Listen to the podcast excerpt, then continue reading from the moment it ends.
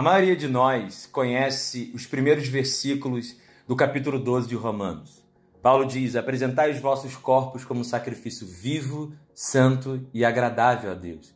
Não vos conformeis com esse século, mas transformáveis pela renovação da vossa mente, para que experimenteis a boa, perfeita e agradável vontade de Deus. Nós focamos nesses dois versículos, mas muitas vezes não percebemos que para apresentarmos os nossos corpos, para sermos um sacrifício vivo, para transformarmos a nossa mente, vivermos a boa, perfeita e agradável vontade de Deus, é muito importante que obedeçamos a ordem do verso de número 3. Paulo diz: Porque pela graça que me foi dada, digo a cada um dentre vós que não tenha de si mesmo um pensamento além do que convém, mas que pense cada um sobre si mesmo de maneira moderada, conforme a medida da fé que Deus repartiu a cada um. Veja, Paulo diz para eu e você pensarmos sobre nós mesmos, não além do que convém. Mas com isso, Paulo não quis dizer para pensarmos então aquém do que convém. Paulo nos convida a pensar com moderação. A palavra moderação fala de equilíbrio, sobriedade. Deus não quer eu e você pensando, pensando além, nem tampouco também pensando a quem. Esse é um grande problema hoje. As pessoas não têm uma boa postura olhando para si mesmas. Elas veem ou além, orgulho, ou a quem, complexo de inferioridade.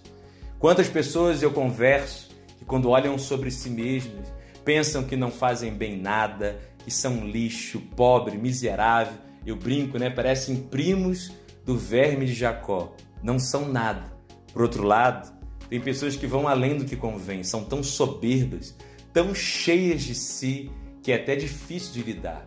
Mas se você quer ser um sacrifício vivo, quer transformar a sua vida, experimentar a boa, perfeita e agradável vontade de Deus para a sua vida, você pensa, precisa pensar sobre você de forma moderada, nem além e nem a quem.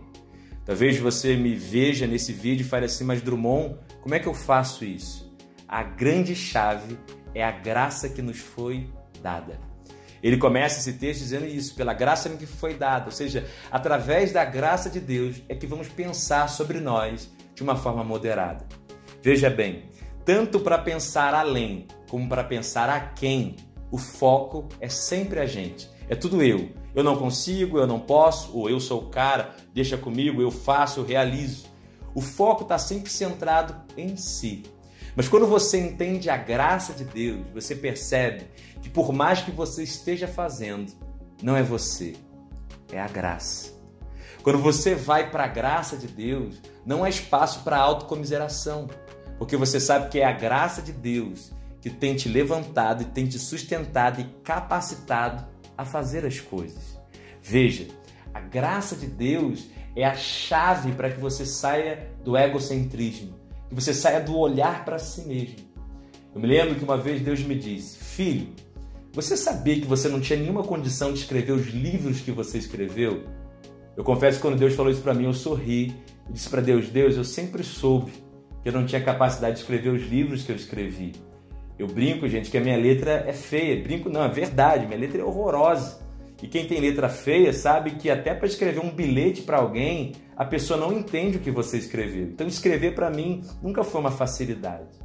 Mas quando Deus disse isso para mim, Deus disse para mim, filho, realmente, você não tinha condições de escrever, mas você resolveu acreditar na minha palavra sobre a sua vida. E você foi além daquilo que você podia ir. Veja, o foco não é você acreditar em você. Muito do que tem sido falado hoje é acredite em você. Mas a Bíblia não chamou você para acreditar em você. A Bíblia não chama você a ter uma elevada autoestima ou baixa autoestima. Não é acreditar em si, é acreditar na graça de Deus através de nós. Por mim mesmo, eu não conseguiria escrever um livro, mas eu não fiquei na autocomiseração. Eu resolvi acreditar na graça de Deus. E aí Deus começou a me usar e pessoas começaram a me elogiar. Mas quando eu vejo elogio e vejo o que Deus tem feito através da escrita, não sobra espaço para me orgulhar. O orgulho não vai achar espaço. Por quê? porque a graça é a vacina contra o orgulho.